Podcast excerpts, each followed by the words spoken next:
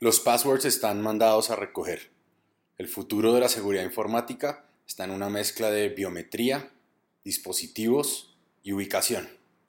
El futuro está en el reconocimiento facial y de eso vamos a hablar hoy aquí en Lo Más Tech.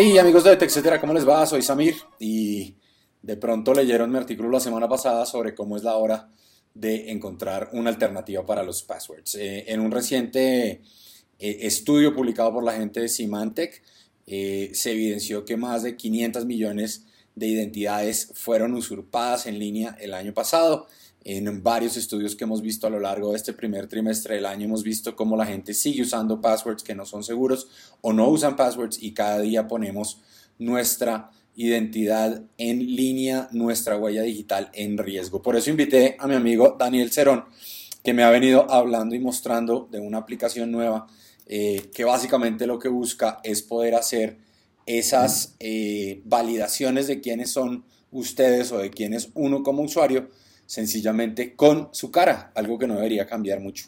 Es una aplicación que se llama FaceFi, está creciendo en América Latina eh, y para eso invité a Daniel. Daniel, ¿cómo vamos?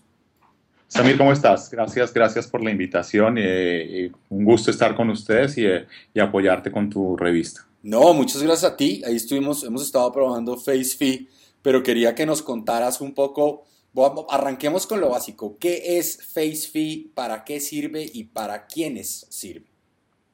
Ok, mira, básicamente FaceFi es un sistema de reconocimiento facial. Eh, básicamente está, está basado en, eh, en, un algoritmo desarrollado por, por, la misma compañía de la que estamos hablando, en donde básicamente se van a tomar alrededor de 30 mil puntos en tu cara. Con esos 30 mil puntos en tu cara se genera se genera un algoritmo que pesa alrededor de 6K. Esos 6K... ¿No más? Eh, nada más, es muy pequeño. Esos, esos 6K, básicamente, en la primera fase que hace, lo que hace FaceFi es que te va a registrar a ti como usuario. Vamos a suponer, estás tú en, en banca en línea con tu móvil y tú quieres, tú quieres ingresar a, al banco. Básicamente nos vamos a referir a tres cosas. Algo que tú conoces, ¿cierto? La primera parte, algo que tú conoces es la clave que te puede haber dado el banco, los accesos, esa es la primera parte. La segunda parte que, que, tú tienes es algo que tú eres, entonces en este caso arrancamos y es, y es tu cara, ¿cierto? Y algo que tú tienes, en este caso va a ser el móvil. Entonces nos podemos vincular a, eh, al email del, del, del teléfono, por ejemplo. Entonces empiezas a generar seguridad en varios, en varios factores. Entonces, en ese, en ese orden de ideas, lo primero que haces es registrarte y te vas a registrar como en cualquier banca. O sea, lo que, lo que hacemos con FaceFi es que nos podemos acoplar a cualquier sistema. No importa en qué esté desarrollado, nos vamos a acoplar y vamos a entrar dentro del sistema que ya existe en el banco, agregando un componente adicional de seguridad. Es decir, lo que está buscando la compañía es poder incrementar ese nivel de seguridad que ya hoy ofrece eh, el banco o que ofrece cualquier servicio que utilizamos en línea con un paso adicional de verificación de la identidad del usuario. Tal cual, tal cual como tú lo estás diciendo y con una, con una, con una, um, un plus adicional es que número uno no es invasivo. O sea, no, no, no, tienes que poner tu dedo donde alguien ya lo puso, entonces básicamente va a reconocer es, es tu cara. La segunda, la segunda parte, eh, el algoritmo, lo que te decía, es, es muy liviano, o sea, genera esos 6K te registras y queda guardado dentro del servidor del banco. Después, cuando tú quieras volver a entrar a, tu cuenta, básicamente ya no tienes que digitar absolutamente nada, sino lo único que tú vas a hacer es poner tu cara y entras al banco. Una pregunta, Daniel. En algunos de estos, digamos, demos eh, eh, primitivos que vimos de reconocimiento facial, eh, la gente lograba violar el nivel de seguridad de esos algoritmos anteriores utilizando una foto de la persona. ¿Cómo hace hoy FaceFi para que no pueda la persona que digamos me robó el celular utilizar una foto mía enfrente de la cámara del dispositivo para burlar el sistema? Ok, la, la, la, primera parte es que nosotros no nos quedamos con la, con la fotografía del, del usuario. Entonces, okay. básicamente lo que se queda es, es el algoritmo. Entonces, ese es, ese es, número uno. La segunda parte, tenemos un, un, esquema para hacer reconocimiento de vida que el software te permite definir. Eh, te va, ahorita te, en un momento te lo puedo mostrar y vamos a definir que la persona no es una fotografía. En, en mi Entonces, caso, cuando hice las pruebas, básicamente me decía que debía, eh, que debía abrir, pestañear, que debía abrir y cerrar los ojos. Exactamente, tal cual. Entonces, en ese, en ese orden de ideas sabemos que, que, no eres una, una fotografía y ya está. O sea, no, no, va, no, va, no te va a dejar eh, utilizar una fotografía. Ok, y la otra pregunta que me surgió es, digamos que yo hoy tengo la aplicación de FaceFi en mi celular y funciona, digamos, como funcionaría un administrador de passwords también, ¿cierto? Porque lo que he visto es que puedo vincular diferentes cuentas de diferentes servicios yo como usuario. Uh, no, neces no, necesariamente, no necesariamente. Aquí, aquí básicamente es que nosotros nos acoplamos a lo, a lo que tengan, por ejemplo, si estamos hablando de banca, okay. nos estamos acoplando al, al, al, software que tenga la banca, sea que ah, estés okay. entrando vía web o que estés entrando vía móvil. No, no necesitaría descargar entrar. la aplicación de ustedes, sino que esto estaría embedido dentro de la solución que provee, eh, en este caso, el banco. Tal cual, exactamente. O sea, entonces podemos trabajar con lo que tú quieras. Podemos trabajar con Android, con iOS, con Linux, con Windows, con Silverlight. O sea, nos y no necesariamente está amarrado a mi teléfono, sino que si hoy me voy a loguear desde el, en, en, el banco, desde el computador de, no sé, un café internet, algo que yo nunca haría, pero un café internet porque estoy de viaje y no tengo conectividad. Eh, digamos que me sirve porque el algoritmo no se guarda en el dispositivo, no requiere del dispositivo, sencillamente lo que necesita es que el banco me, me, me permita ese acceso desde donde estoy. Exacto, pero ahí depende de las condiciones de seguridad que te pida el banco, claro. porque el banco probablemente ha amarrado, ha amarrado tu cara, la ha vinculado con, eh, con el... Email, con un email o con alguna cosa. Exactamente, exactamente, exactamente. Entonces probablemente en ese instante, si estás afuera, te, probablemente te va a pedir una clave adicional o lo que el banco requiera y después te dejará entrar. Ok.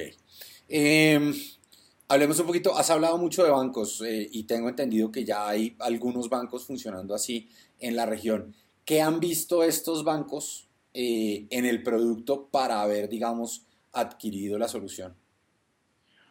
Uh, la, yo te diría, la, la, lo primero, eh, y esto es una experiencia que tuvo el Banco de Guayaquil como caso de éxito, el, el número de usuarios que ingresaron en la primera semana, eh, yo te diría que un porcentaje por encima del, del 40%, eran usuarios que no usaban ni banca por internet ni banca móvil. ¿Por qué les daba ¿Por qué razón? No, porque se les olvida la clave y eran personas mayores de 45 años. Entonces, eh, es algo que, que mira, el, el, lo que nos decía la banca, que el, el problema o lo, el problema que reciben en los call centers más usual es que se les olvida la clave. Entonces, la, la llamada de incidencia es más fuerte es por esta. Entonces, eh, esto es un plus porque ya no vas a tener eh, esa incidencia en las llamadas del banco. Entonces, esa es una, una razón muy importante. Okay. Ok, uno, una de las, de las razones más importantes por la cual nos escogieron es que funcionamos con cualquier tipo de cámara. Arrancamos con una cámara de 640 x 480, o sea que es la cámara, cámara como decimos en Perú, más, más misia, la más misia que hay en el mercado, o sea, la, la más eh, elemental, y de ahí en adelante con cualquier tipo de cámara. La segunda razón es, eh, son las condiciones de luz. Entonces trabajamos con condiciones de luz muy bajas, que es, que es lo que tú tienes en la calle. O sea, tú no vas a tener una fotografía o, o una imagen perfecta, salvo la que te tomas en el registro nacional, que tienes un fondo blanco y, y tienes, eh, y tienes eh, digamos, las condiciones de luz uh, óptimas, luces a 45 grados, etcétera, etcétera. Eso no lo vas a encontrar cuando tú estás en la calle o en tu casa. Entonces, claro, y lo nosotros que sí podemos proveer. Pasar al sistema es que sencillamente cada vez que me trate de loguear no me reconozca. Exactamente. Eh, por ejemplo, sé que, en, que en, en, algunos casos, en algunos bancos eh, eh, en Colombia han estado haciendo estas pruebas y cuando llegas a una sola donde, donde hay baja luz, definitivamente no funciona, no funciona. Aquí nosotros te podemos garantizar eso. Y eso es peor que no saberse el password.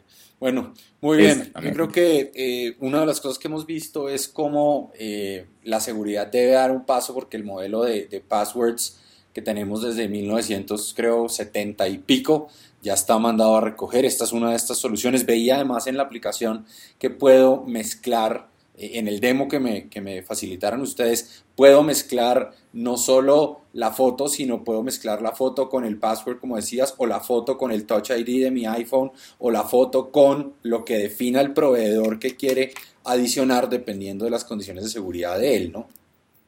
Exactamente, o sea, lo que nosotros vamos a entregar es un SDK.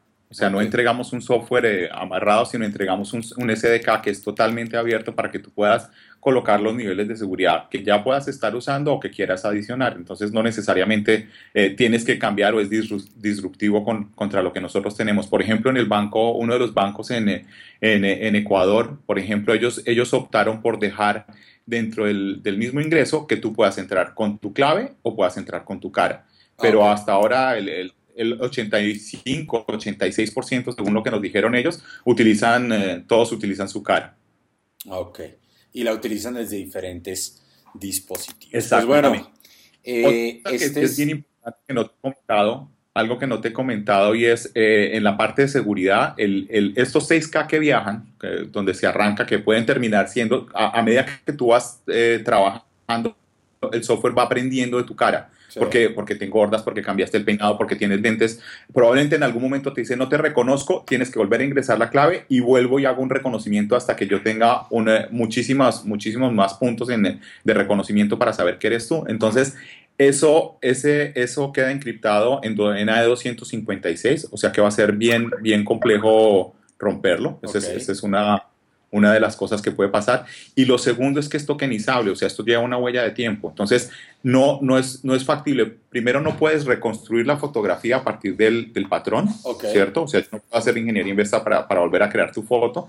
Y la, y la segunda parte es que por ejemplo, tú puedes hacer, eh, hacer eh, carles, o sea, sacar dinero sin tarjeta en un, en un cajero automático. ¿Ok? Haces simplemente el movimiento dentro de tu teléfono y dices, ok, yo quiero que, que con este código eh, se pueda sacar, eh, sacar la plata. Entonces, haces esto, puede durar media hora, te acercas al cajero automático. Me el token con unos límites de tiempo, me acerco al cajero y con ese ya lo puedo, lo puedo, puedo terminar la transacción. Exactamente, exactamente. Bueno, muy bien. Creo que es un tema interesante, es un tema que da para, para hablar tal cual, horas y horas. No, no, lo podría dicho yo por. es un tema que va para hablar horas y horas. Daniel, muchas gracias. Amigos de TechCetera, esta es una pequeña previa y en el artículo que acompaña eh, esta entrevista pueden ver un poco más de FaceFi, ver cómo funciona, ver las aplicaciones eh, que se pueden tener a nivel corporativo, industrial y demás. Daniel, muchas gracias. No, no hay, no hay de qué, Samir, gracias por la invitación.